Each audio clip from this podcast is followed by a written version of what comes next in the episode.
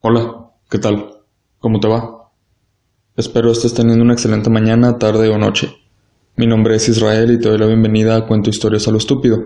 El episodio de hoy es ¿Por qué no bailan? ¿Cómo se cuenta una buena historia? Es una pregunta difícil, demasiado abierta, pero quédate conmigo. Es difícil definir una historia como buena, realmente es algo muy subjetivo, mas creo que toda historia es buena si la cuentas bien. No importa si una historia se ha contado un millón de veces, será buena si la cuentas de una manera que le haga justicia. Ejemplo de eso es que Breaking Bad sea considerada una de las mejores, si no la mejor serie de televisión en la historia, a pesar de ser una adaptación más, entre las incontables de la Odisea. A veces no es tanto qué cuentas, sino cómo lo haces. Podrías seguir las técnicas de autores de antaño para escribir épicas como la que mencioné o apegarte a los métodos que instruyen personas como Robert McKee, Joseph Campbell u otros autores más recientes, o encontrar algún otro camino. Realmente no existe uno específico para contar una historia. Como cualquier arte, la literatura puede tener parámetros, mas nunca una sola verdad inequívoca. Los clásicos nos rigen el estilo de cada escritor o escritora, y gracias a esto podemos tener obras como la que trataré aquí hoy, de mi autor realista favorito. Esta es una historia sobre Raymond Carver y su obra De qué hablamos cuando hablamos de amor. Este episodio contendrá datos sobre el escritor Raymond Carver y parte de su obra, específicamente de su colección de cuentos mencionada. Como la intención de este episodio es, entre otras cosas, contarte algunos de estos cuentos, no esperes avisos de destripes, pues está implícito. Sin embargo, no te contaré todos, no tengo el tiempo ni la intención de contarte toda su obra. Solo busco darte una breve introducción al trabajo de Raymond, y en caso de que no lo conozcas ya, darte razones para conocerlo más. O en caso de que sí lo conozcas, contarte unas cosas de las cuales quizá no estés al tanto. De cualquier modo, espero disfrutes este episodio. El 2 de agosto de 1988 murió Raymond Cleavy Carver Jr. de cáncer pulmonar a sus 50 años conocido mejor como solo Raymond Carver. Fue un escritor enfocado en la poesía y las historias cortas. Sus textos tenían una gran variedad de personajes y temas. Sin embargo, su estilo suele denominarse parte del realismo sucio, una vertiente del realismo, enfocada en mostrar a personajes lidiando con las dificultades de la vida diaria, sin adornos, una vida tan mundana como la percibiera quien la escribía. También fue considerado un minimalista, por el uso de pocas palabras y el enfoque en contexto más que en la descripción detallada, tanto de ambientes como de situaciones. Es considerado uno de los más grandes escritores en la historia de los Estados Unidos de América, y sus obras han inspirado numerosas adaptaciones en cine y teatro. De hecho, Raymond ha estado presente directa o indirectamente en otros episodios de este podcast. Existe una película llamada Shortcuts, de 1993, dirigida por Robert Altman, la cual, salvo que mi memoria falle, mencioné en el episodio sobre cine mexicano. En ese episodio comenté la película Amores Perros y hablé sobre el cine coral, cine del cual Shortcuts es considerada, si no la primera película del género, sí la que estableció la estructura para el cine coral. Entonces, en cierto modo, Raymond Carver es parcialmente responsable de esa estructura, para películas como Pulp Fiction y Amores Perros. Además, en caso de que conozcas la película Birdman o La inesperada virtud de la ignorancia de Iñárritu, y si no te recomiendo verla. En fin, en caso de que la conozcas, toda la película gira alrededor de la obra de Raymond Carver. Los personajes están intentando hacer una puesta en escena de su texto de qué hablamos cuando hablamos de amor. E incluso el protagonista dice que toda su carrera es gracias a Carver, lo cual muestra el gran alcance de este autor y su impacto hasta la actualidad. Es de esos artistas que suelen pasar desapercibidos para el público, mas autoras y autores suelen tener en cuenta. Las que mencioné no son las únicas películas influenciadas de alguna manera por este autor, pero no quiero adelantarme. Queda otra muy importante, al menos para mí aunque esa la discutiremos más adelante. La obra de Carver no es muy extensa, mas tampoco es corta. En cantidad la considero bastante promedio. ¿Por qué importa esto? Por si te gusta lo que te contaré y te preguntas dónde empezar, depende. Si lo tuyo es la poesía, te recomendaría empezar con donde el agua se junta con otra agua. Aunque entendería si no te interesa, la poesía suele ser de esas cosas que le aburren a la mayoría de la gente, al menos en mi experiencia. Sobre todo si viene de otro idioma, pues rara vez se interpreta correctamente el poema de un idioma a otro. De hecho, rara vez se puede interpretar y ya. Entonces, sí. Pero si te interesan las historias cortas, lo cual creo a todo mundo nos gustan las historias cortas, sobre todo al estilo de Raymond, su estilo eran las historias que podían leerse y escribirse en una sentada.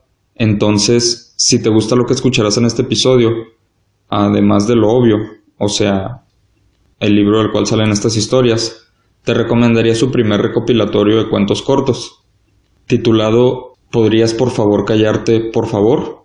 o Will you please be quiet, please? Porque podrías conocer sus primeros cuentos y ver cómo comenzó su estilo, no lo considero su mejor trabajo, pero sí es muy bueno. Ya después, si te termina gustando, puedes adentrarte en su obra más popular, la cual creo es Catedral.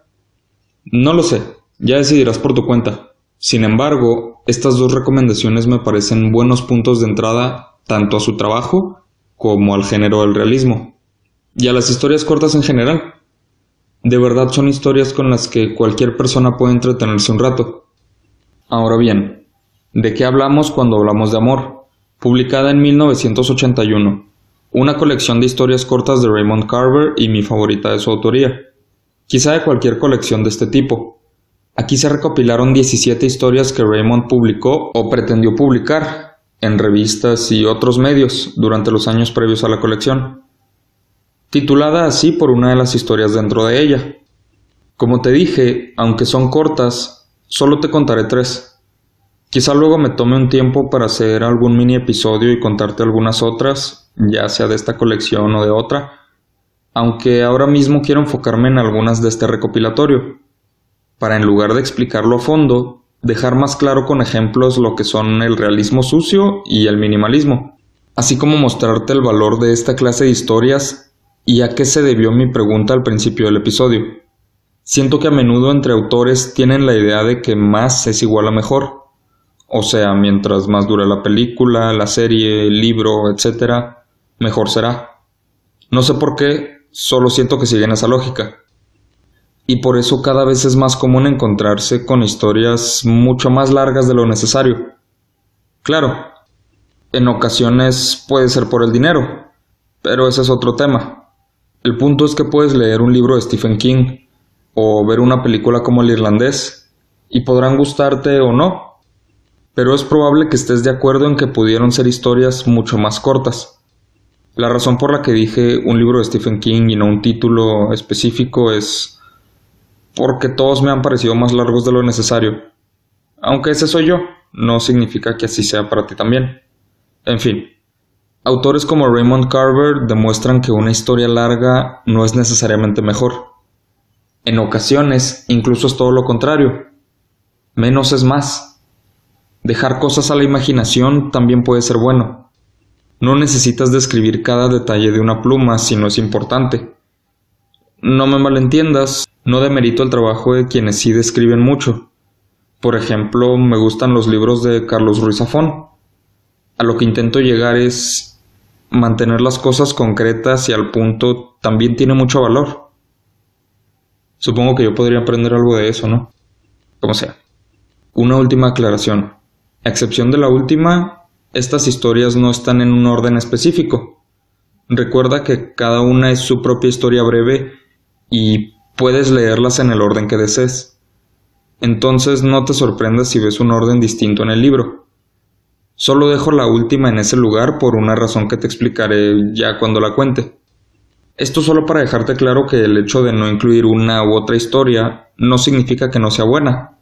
O sea, igual deberías leer aquellas que no cuenten este episodio. O incluso las que sí conté si gustas, pues no las cuento textuales.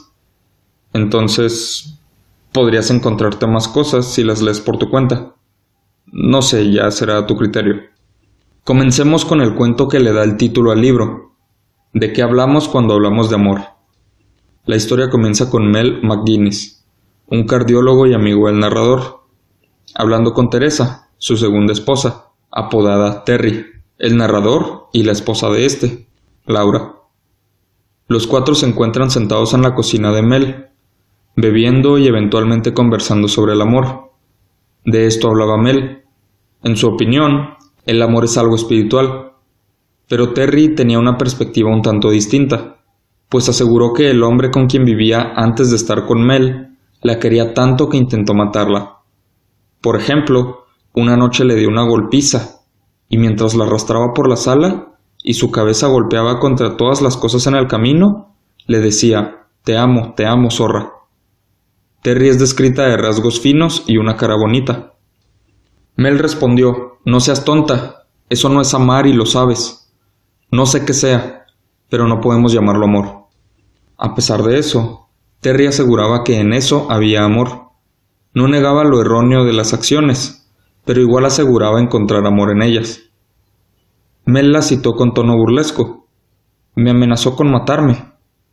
Terry es una romántica, del tipo pégame, pero no me dejes. Esto molestó a Terry y preguntó qué llevó a que el grupo hablara de este tema. Mel siempre tiene el amor metido en la cabeza. ¿No es así, cariño? preguntó Terry a Mel. A lo cual respondió que él no llamaría amor al comportamiento de Ed. Eso era todo. Ed, siendo obviamente el hombre con quien Terry solía vivir. Tras esto, pidió la opinión de Laura y del narrador. Este responde que al no conocer a Ed, no podría juzgarlo. Necesitaría conocer todos los detalles. Sin embargo, como él lo entiende, es que para Mel el amor es un absoluto. Laura agrega que nadie puede juzgar la situación ajena, mientras Mel aclara que el tipo de amor al cual se refiere no te lleva a intentar matar gente. Terry continúa relatando su relación con Ed. Él se tomó un veneno para ratas cuando ella lo dejó, pero en el hospital lograron salvar su vida. Mel aclara que ahora está muerto, mientras Terry continúa, diciendo que Ed se pegó un tiro en la boca, pero eso tampoco le salió bien. Para terminar comentando, pobre Ed, lo cual le molesta a Mel. Responde, ni pobre ni nada, era peligroso. El narrador describe a Mel de 45 años, alto, ágil, pelo rizado y suave, cara y brazos bronceados, de gestos y movimientos precisos y cuidadosos siempre y cuando estuviera sobrio. Terry le pide a Mel solo darle la razón en que Ed la amaba, no como Mel la ama, pero sí era amor. El narrador interrumpe preguntando, ¿qué quieres decir con que no le salió bien? ¿Cómo le salió mal si se mató? Mel responde contándole toda la situación. Compró una pistola para amenazarnos a Terry y a mí. Siempre estaba amenazándonos. Debiste ver nuestro tipo de vida entonces. Parecíamos fugitivos. Incluso yo compré una pistola. ¿Puedes creerlo? Yo. La compré para defenderme y la guardaba en la guantera. A veces debía salir del departamento en la noche para ir al hospital, ya sabes. Terry y yo aún no nos casábamos, y mi ex esposa se había quedado con todo. Como decía, a veces me llamaban del hospital en mitad de la noche y debía ir a las dos o tres de la madrugada. El estacionamiento estaba oscuro y antes de alcanzar mi coche comenzaba a sudar. No tenía idea de si iba a salir de algún lugar para dispararme. Estaba loco. Sería capaz incluso de ponerme una bomba o algo. Siempre estaba llamando al servicio médico y pidiendo hablar con el doctor. Cuando yo respondía, él decía, Hijo de perra, tus días están contados. Y cosas así. Realmente daba miedo.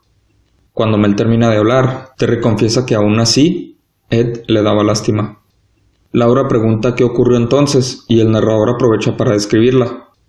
Es secretaria jurídica y se conocieron en el campo profesional. Sin darse cuenta ya eran novios. Ella tiene 35 años y él 38. No solo están enamorados, sino se llevan bien y disfrutan mutuamente de su compañía. Mel continúa contando. Se pegó un tiro en la boca estando en su habitación. Alguien escuchó el disparo y llamó al casero, quien entró y llamó a una ambulancia. Coincidentemente estaba ahí cuando lo llevaron pero su estado no tenía reparo. Sobrevivió tres días con una cabeza hinchada al doble del tamaño normal. Nunca había visto algo parecido. Mel continuó contando que cuando Terry se enteró de esto, quiso estar con Ed, lo cual causó una discusión entre la pareja, pues Mel siempre pensó que no debía verlo así. Aún así, Terry lo acompañó cuando murió, aunque Ed nunca recuperó el conocimiento, pero ella se quedó, pues él no tenía nadie más. Mel termina diciendo que Ed era peligroso, y si aún así Terry quiere llamarlo amor, es su problema. Terry responde que era amor, anormal para la mayoría de la gente, pero Ed estaba dispuesto a morir por su amor y lo hizo.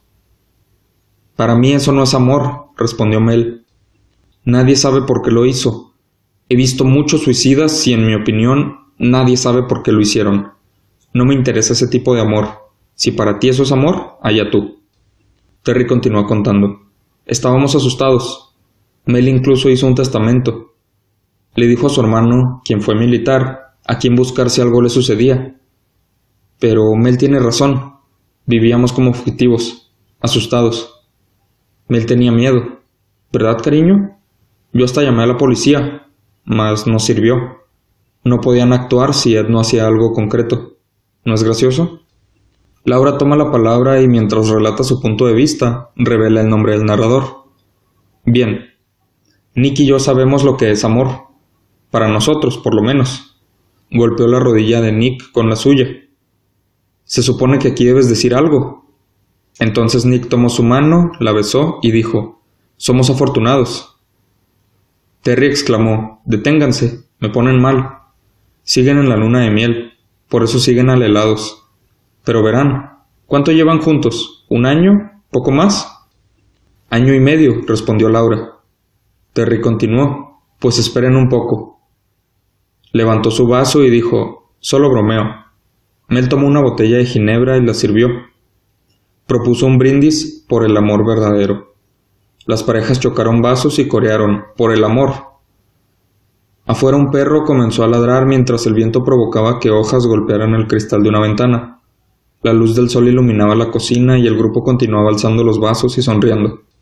Les explicaré qué es el amor verdadero, dijo Mel. Les pondré un buen ejemplo. Ya sacarán sus conclusiones. Se sirvió otro vaso. ¿Qué es lo que cualquiera de nosotros sabe realmente del amor? Creo que somos principiantes en el tema. Decimos que nos amamos y nos amamos, no lo dudo. Yo amo a Terry y ella a mí. Ustedes también se aman. Ya saben a qué tipo de amor me refiero ahora. El físico. El impulso que te arrastra hacia alguien concreto y el amor que inspira al ser de la otra persona. El amor carnal y, bueno, digamos el amor sentimental, ese cuidado cotidiano para con la otra persona. Más a veces me resulta difícil explicarme el hecho de que también debía amar a mi ex esposa, pero lo hice. Entonces supongo que soy como Terry a este respecto, como Terry y Ed. Por un tiempo creí amar a mi exmujer más que a la vida misma, pero ahora la aborrezco. ¿Cómo explicar eso? ¿Qué ha sido de ese amor? Eso quisiera saber. Me gustaría que alguien me lo dijera. Ahí tenemos a Ed. Otra vez Ed. Ama tanto a Terry que trata de matarla y se termina matando a él. Ustedes llevan 18 meses juntos y se aman, se les nota, rebosan amor. Pero ambos han amado a otras personas antes de encontrarse ustedes. Los dos se casaron antes, como nosotros. Probablemente amaron a otras personas antes de su primer matrimonio. Terry y yo llevamos cinco años juntos, cuatro casados.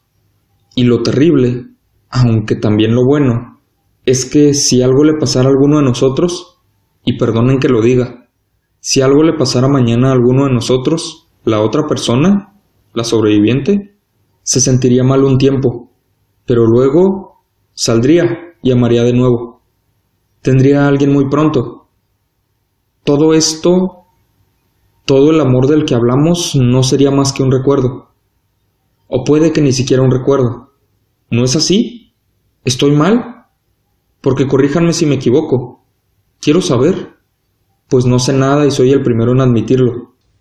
Terry lo interrumpió y preguntó si estaba borracho. Después Laura le dijo que lo querían. Mel continuó.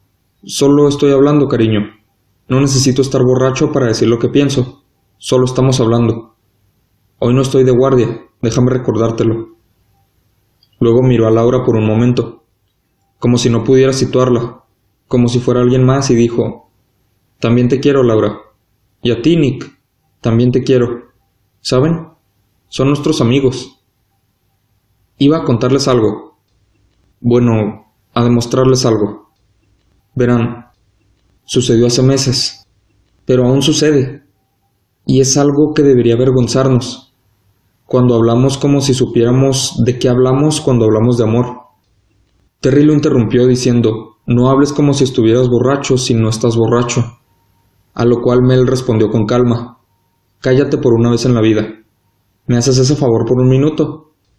Como decía, una vieja pareja tuvo un accidente en la autopista interestatal. Un jovencito chocó con ellos y los dejó hechos pedazos. Nadie les daba muchas probabilidades de salir con vida. Terry parecía ansiosa, viendo a Nick y a Laura y luego a Mel, mientras éste pasaba la botella de ginebra y continuaba su relato. Yo estaba de guardia esa noche. Era mayo o junio. Terry y yo apenas nos habíamos sentado en la mesa, cuando llamaron del hospital por ese accidente. Un jovencito borracho estrelló la camioneta de papá contra el coche de los viejos, de setenta y tantos años. El chico, de dieciocho o diecinueve, murió al llegar al hospital. El volante se le hundió en el esternón. Pero la pareja seguía con vida, aunque no a salvo. Tenían fracturas, heridas internas, hemorragias, contusiones, desgarrones, de todo, y conmoción cerebral. Ambos un estado lamentable. Por supuesto, la edad empeoraba todo. Ella peor que él. Se le había reventado el vaso y tenía ambas rótulas fracturadas, pero llevaban puestos los cinturones y Dios sabe que eso le salvó de una muerte instantánea. Terry bromeó, diciendo, aquí un aviso del Consejo Nacional de Seguridad Vial. Su portavoz, el doctor Melvin R. McGuinness, hablando. Mel, a veces eres demasiado. Pero te amo, cariño. Mel respondió Te amo. Se acercaron y se besaron. Luego Mel continuó la historia. Terry tiene razón. Usen siempre los cinturones de seguridad. Pero ya hablando en serio, los viejos estaban muy mal. Cuando llegué el chico había muerto, como dije.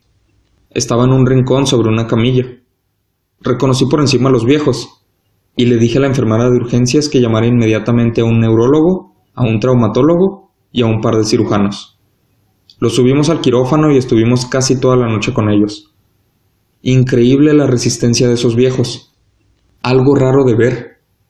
Hicimos cuanto pudimos y en la mañana les dábamos un 50% de probabilidades. Quizá ella un poco menos. Y ahí los tienen en la mañana, vivos. Los instalamos en vigilancia intensiva y se pasaron dos semanas luchando por sobrevivir, mejorando poco a poco. Mel pausó la historia. Acabemos esta ginebra barata y vayamos a cenar. Terry y yo conocemos un sitio nuevo. Cenaremos allí. Pero no nos moveremos hasta acabar esta maldita ginebra. Terry entonces aclaró que no habían comido en el lugar, solo lo habían visto. Mel continuó. Me gusta comer. Si empezara de nuevo, me volvería chef. Terry lo sabe. Pero dejen que les diga una cosa. Si pudiera volver a nacer, vivir una vida diferente, en un tiempo diferente y todo eso, ¿saben qué? Sería un caballero andante. Uno se sentiría muy seguro con esas armaduras. Debió estar muy bien ser caballero antes de que inventaran la pólvora y los mosquetes. A Mel le gustaría ir a caballo con la lanza en ristre, dijo Terry, y llevar consigo un pañuelo de mujer, añadió Laura. O simplemente una mujer, dijo Mel. ¿No te da vergüenza? exclamó Laura. Terry dijo, Supón que vivieras de nuevo y fueses un siervo. Ellos no lo tenían tan fácil. Mel respondió, Los siervos nunca lo han tenido fácil, pero seguro hasta los caballeros eran besallos de alguien. Así funcionaban las cosas. Incluso hoy todos somos siempre besallos de alguien, ¿no? Pero lo que me gusta de los caballeros, aparte de sus damas, es esa armadura. No era nada fácil herirlos. No había coches ni jovencitos borrachos que te embistieran. Terry lo corrigió. Vasallos. Mel preguntó ¿Qué? Vasallos, dijo Terry. Es vasallos, no vasallos. Mel respondió Vasallos, besallos, ¿qué importa? ¿Me entendiste, no? Muy bien, no soy culto, aprendí lo mío. Soy cirujano del corazón, pero no soy más que un mecánico. Voy y me meto por allí a arreglar cosas. Terry respondió, la modestia no te sienta bien. Nick intervino. No es más que un humilde matasanos. A veces, Mel, los caballeros se asfixiaban en sus armaduras. Incluso sufrían ataques al corazón si las armaduras se calentaban o si estaban demasiado cansados. Leí que a veces se caían del caballo y no podían levantarse por el cansancio, pues les impedía mantenerse en pie con toda esa armadura encima. A veces sus propios caballos los pisoteaban. Mel respondió, Terrible. Es terrible, Nicky. Los imagino en el suelo esperando que alguien apareciera y los convirtiera en pinchos morunos. Terry agregó, algún vasallo como ellos. Exacto, dijo Mel. Aparecería algún vasallo para atravesar a los muy bastardos en el nombre del amor o en el nombre de la causa por la que lucharan entonces. Las mismas que hoy en día, dijo Terry. Laura respondió, nada ha cambiado. Laura preguntó qué pasó con la pareja de ancianos mientras intentaba encender un cigarrillo. La luz del sol se atenuaba, pero las hojas de los árboles seguían temblando contra la ventana. Nick repitió la pregunta de Laura, a lo cual Terry comentó, más viejos, pero más sabios. Mel la miró fijamente y Terry continuó. Sigue con la historia, cariño. Era una broma. Mel respondió. Terry, a veces... Ella lo interrumpió diciendo, Mel, por favor, no seas tan serio siempre. ¿No soportas una broma? Mel preguntó dónde estaba la broma y Laura insistió preguntando por los viejos. Mel la miró y dijo, Laura, si no tuviera a Terry y no la amara tanto, y si Nick no fuera mi mejor amigo, me enamoraría de ti y te raptaría. Terry interrumpió diciendo, Cuéntanos la historia y luego nos vamos a ese restaurante nuevo, ¿de acuerdo? De acuerdo, dijo Mel, y continuó la historia. Iba a verlos diariamente, a veces dos veces por día cuando me quedaba a visitar otros enfermos. Escayolas y vendajes, de pies a cabeza. Lo habrán visto en películas, ya se lo imaginan. Ese era su aspecto, como en las películas solo agujeritos para los ojos, nariz y boca. Ella, para colmo, con las piernas en alto. El marido estaba deprimido casi todo el tiempo. Incluso tras enterarse de que su mujer lo lograría, seguía deprimido. Pero no por el accidente. Quiero decir, el accidente era una cosa, sí, pero no todo. Me acercaba a su boca y decía que no, no era por el accidente como tal, sino porque no podía verla por los agujeros de sus ojos. Eso era lo que lo hacía sentirse tan mal. ¿Se imaginan? Pueden creerme. Al hombre le rompía el corazón no poder voltear la maldita cabeza para ver a su maldita esposa. Digo que lo que lo mataba a aquel imbécil era que no podía mirar a su maldita mujer. ¿Entienden lo que quiero decir? Para este punto todos estaban algo borrachos. La luz del sol dejaba la cocina por la ventana, pero nadie se esforzó en levantarse para encender la luz encima de sus cabezas. Mel continuó. Escuchen, acabamos esta ginebra y luego cenamos. Terry dijo, está deprimido. ¿Por qué no tomas otra pastilla, Mel? Mel sacudió la cabeza y dijo, he tomado todo lo que hay. Nick respondió, a todos nos hace falta una pastilla de vez en cuando. Terry comentó, hay gente que las necesita desde que nace. Mel dijo, creo que quiero llamar a mis hijos. ¿Les molesta? Llamaré a mis hijos. Terry avisó. ¿Y si contesta Marjorie? Chicos, ¿les hemos hablado de Marjorie? Cariño, sabes que no quieres hablar con ella. Te hará sentir peor. Mel reconoció el no querer hablar con Marjorie. Pero quiero hablar con mis hijos, respondió. Terry comenzó a explicar. No hay día en que Mel no diga que quiere que su ex se case o se muera. Nos está arruinando. Mel asegura que no se casa solo por fastidiarlo, tiene un novio viviendo con ella y los niños. Entonces Mel mantiene al novio también. Mel agrega, Marjorie es alérgica a las abejas. Si no rezo porque se case, lo hago para que se le eche encima un enjambre y la mate a agujonazos. Bzzz, susurró Mel, haciendo como si sus dedos fueran abejas, y dijo, es perversa. A veces pienso en ir a su casa vestido de apicultor. Llamo a la puerta y suelto un enjambre dentro. Pero primero me aseguraría de que no estén los niños. Se inclinó sobre la mesa. Puede que no llame a mis hijos. No es tan buena idea. Mejor irnos a cenar. ¿Les parece? Nika sintió que le parecía bien. Comer, no comer o beber. Él podría seguir hasta que anocheciera. Laura preguntó a qué se refería y Nick dijo exactamente lo que dije. ¿Puedo seguir? Laura respondió que ella comería algo. Nunca había tenido tanta hambre. Terry respondió que sacaría queso y galletas, pero no se levantó ni llevó nada. Mel derramó su vaso sobre la mesa. Se acabó la ginebra, dijo. ¿Y ahora qué? preguntó Terry. La narración termina con Nick pensando. Oía los latidos de mi corazón. Oía el corazón de los demás. Oía el ruido humano que hacíamos ahí sentados, sin movernos. Ninguno lo más mínimo, ni siquiera cuando la cocina quedó a oscuras. Fin. Este corto relato tiene muchas cosas para desempacar. El principal es obvio y se encuentra desde el título. Pero como prefiero que tú saques tus propias conclusiones e interpretaciones, solo quiero hacer una observación. Una parte que me gusta mucho de este relato es cómo Mel asegura que Ed no amaba tanto a Terry, por cómo la trataba. Para él, el amor no te lleva a matar. Sin embargo, el mismo Mel llega a tratar muy mal a Terry, e incluso dice que de solo haber conocido a Laura, se habría enamorado de ella y la habría raptado. Para él la línea está en la muerte nada más, pero el maltrato e incluso el secuestro están justificados, bajo su propia idea del amor. Fuera de eso, puedes ver la anécdota de los ancianos, la plática sobre los vasallos, las relaciones de pareja, o cualquier otro aspecto de esta historia corta, para encontrar uno de sus muchos mensajes. Es algo que me gusta mucho de Raymond Carver. En unas 15 páginas te cuenta un relato completo, y todo en él intenta decirte algo. Cada parte tiene su propio mensaje y el relato en su totalidad carga con algún tema. No todos son igual de efectivos, claro, pero la variedad hace muy probable que al menos uno de sus cuentos te guste. En segundo lugar, el cuento titulado El baño.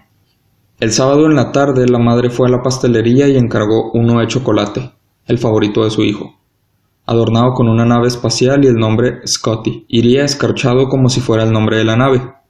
Ella le contó al pastelero que Scotty cumpliría ocho años.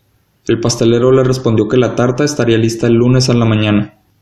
Tiempo suficiente para la fiesta, la cual sería en la tarde de ese mismo día. El lunes en la mañana, Scotty iba a pie camino a la escuela junto a otro chico.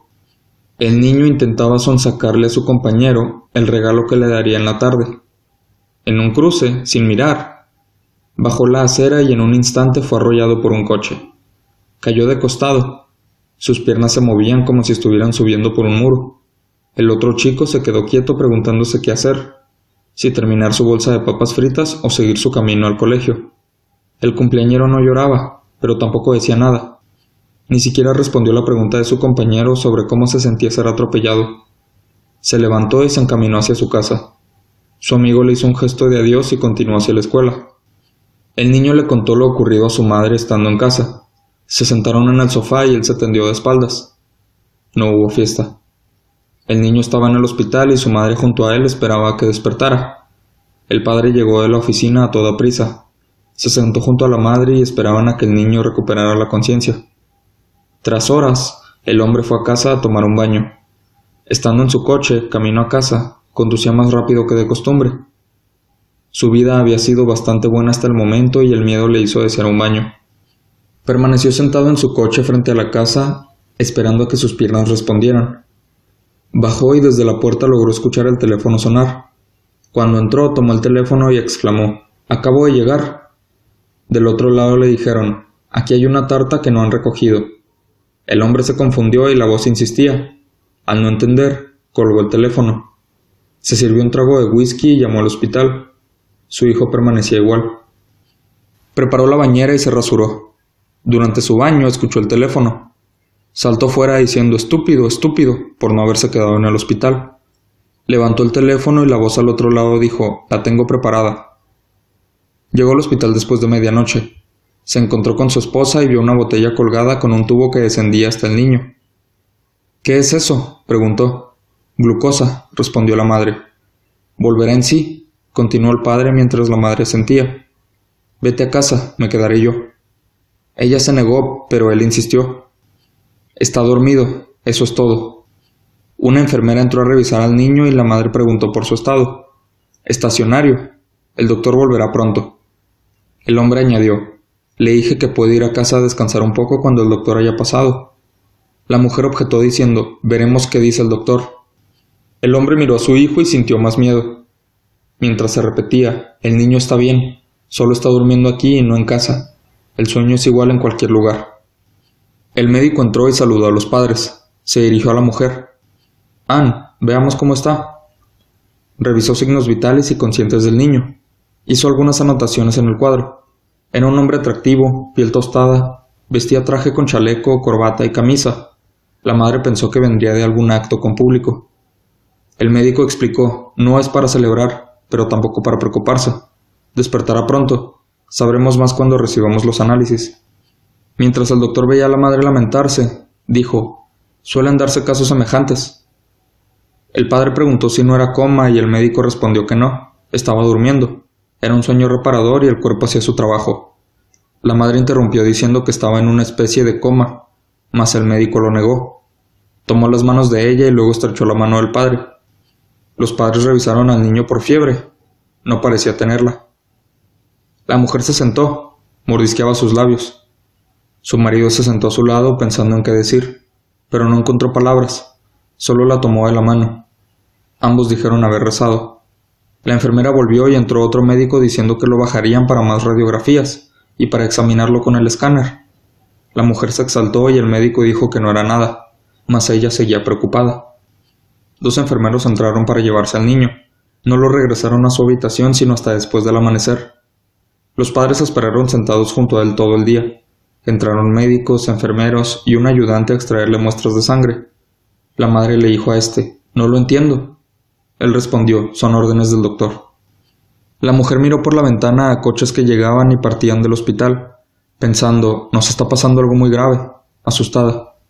El médico entró de nuevo. Se veía más bronceado y saludable que nunca. Examinó al niño de nuevo y dijo que tenía buenas constantes. Pero sigue dormido, se lamentó la madre. El esposo dijo, está agotada, muere de hambre. El médico le aconsejó descansar y comer algo. El esposo le agradeció y se estrecharon la mano antes de que aquel se fuera. El hombre continuó. Creo que uno de los dos debería ir a casa a ver cómo están las cosas. Hay que darle de comer al perro.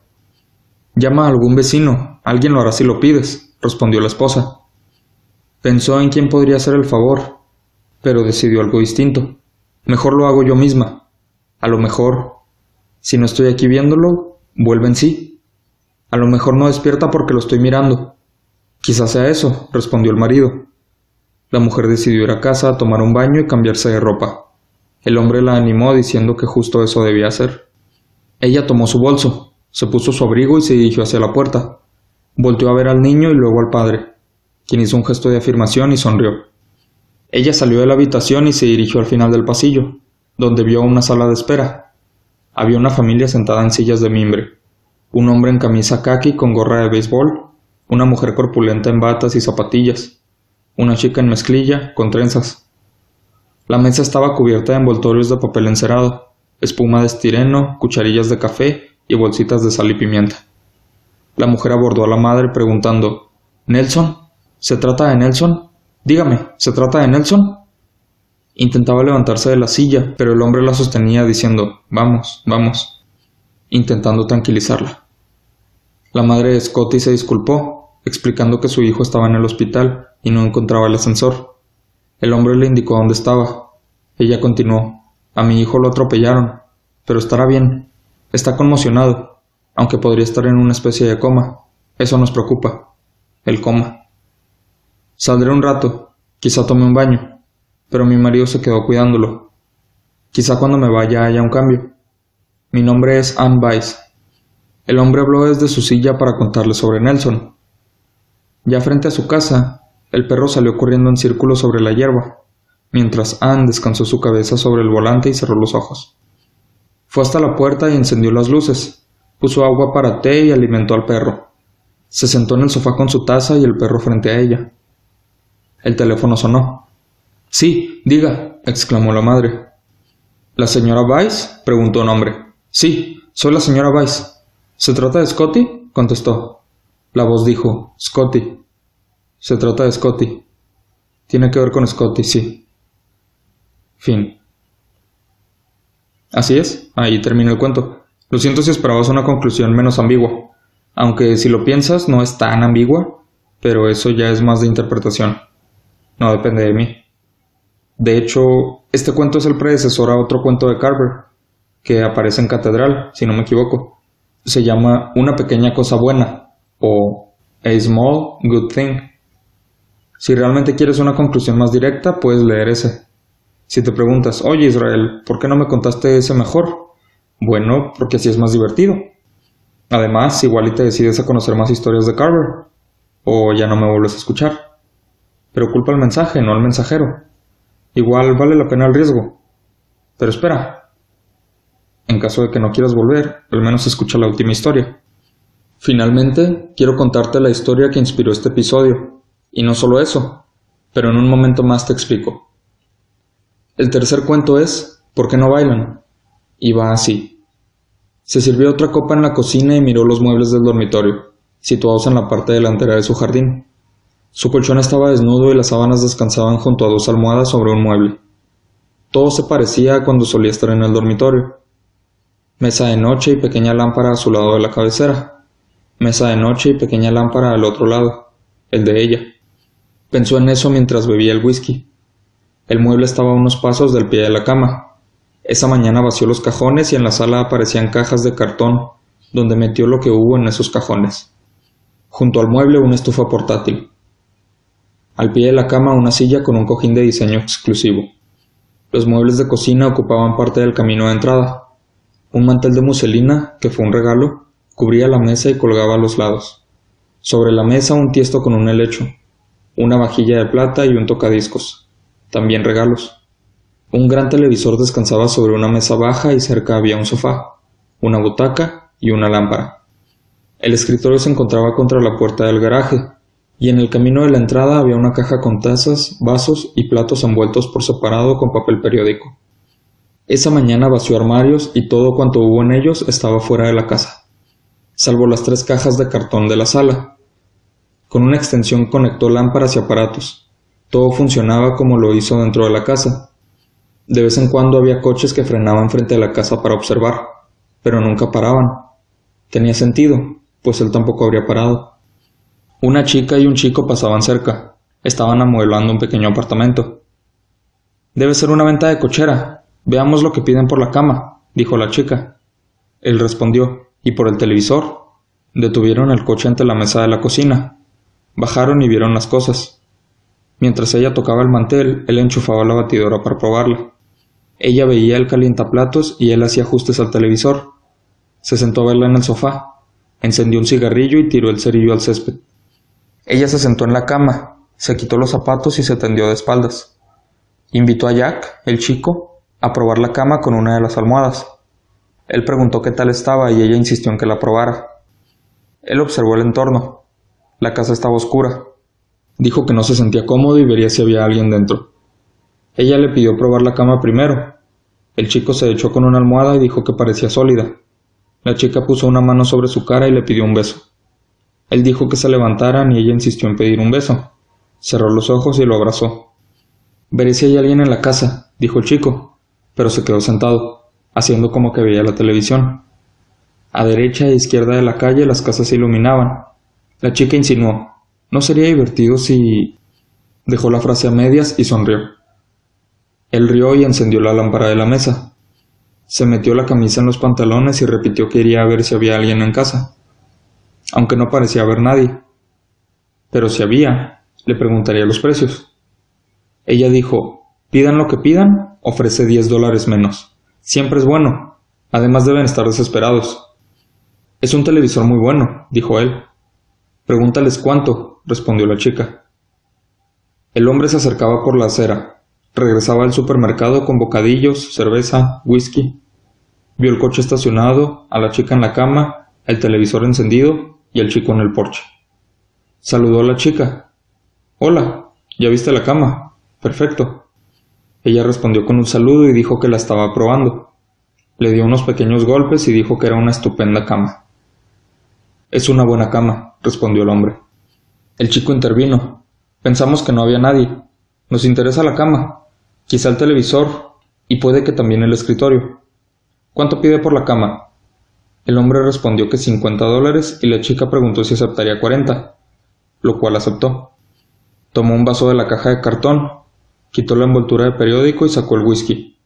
El chico preguntó por el televisor, al cual el hombre respondió que quería 25. Ella preguntó si aceptaba 15 y él aceptó. Los invitó a tomar un trago. Le señaló los vasos y se fue a sentar en el sofá. Se acomodó en el respaldo y vio a la pareja. El chico sacó dos vasos y sirvió whisky. La chica lo detuvo y dijo querer agua con el suyo. Se sentó junto a la mesa de la cocina. El hombre le señaló un grifo y el chico sirvió un poco de agua con el whisky. Se sentó junto a la mesa, pero no bebió. El hombre terminó su whisky y empezó otro. Encendió la lámpara y se le resbaló un cigarrillo a los dedos. Cayó entre los cojines, pero la chica lo ayudó a encontrarlo. El chico preguntó a la chica, ¿Qué quieres que nos llevemos? Ella respondió que quería el escritorio y preguntó el precio. El hombre encontró absurda la pregunta y le dijo, pon una cantidad. Veía a la pareja a la luz de la lámpara y notaba algo en sus caras, aunque no hay manera de saber qué. Se levantó y dijo que apagaría el televisor para poner un disco, mientras agregaba que el tocadiscos también estaba en venta y preguntó cuánto daban por él. Luego se sirvió más whisky y abrió una cerveza. Lo vendo todo, dijo. La chica acercó el vaso y el hombre le sirvió whisky. El chico advirtió que se le estaba subiendo la cabeza. El hombre terminó el suyo y sirvió otro. Acercó los discos a la chica y la animó a elegir uno, mientras el chico escribía un cheque. La chica eligió un disco al azar, pues no conocía a los artistas. Se levantó por un momento solo para no estar quieta y se sentó de nuevo poco después. Bebieron, escucharon el disco y el hombre puso otro. El hombre decidió hacerles una pregunta. Oigan, chicos, ¿por qué no bailan? El chico respondió que no y el hombre insistió. Es mi jardín, Pueden bailar si gustan. El chico y la chica se abrazaron y se deslizaron de un lado a otro bailando en la entrada. Cuando el disco acabó bailaron con el siguiente. Al terminar este, el chico dijo Estoy borracho. La chica lo negó, pero él insistió. Mientras el hombre le daba vuelta al disco, el chico repitió que estaba borracho. La chica le pidió al chico bailar con ella, luego al hombre. Este se levantó y ella avanzó hacia él con brazos abiertos. Después observó. Esa gente nos está mirando. El hombre dijo, No pasa nada, es mi casa. Ella dijo, Que miren. El hombre dijo, Eso es. Creían haber visto todo en esta casa, pero no habían visto esto. Mientras sentía el aliento de la chica en su cuello, dijo, Espero te guste la cama. La chica cerró los ojos un momento y pegó su cara contra el hombro de él. Atrajo su cuerpo hacia ella y dijo, Debes estar desesperado o algo así. Semanas después, la chica estaba contando. El tipo era de mediana edad. Todas sus cosas estaban en el jardín. No miento. Estábamos ebrios y nos pusimos a bailar. En la entrada de la cochera. Oh, Dios. No se rían. Nos puso discos. Miren ese tocadiscos. El viejo nos lo regaló. Y todos esos discos de basura. ¿Ya vieron esta basura?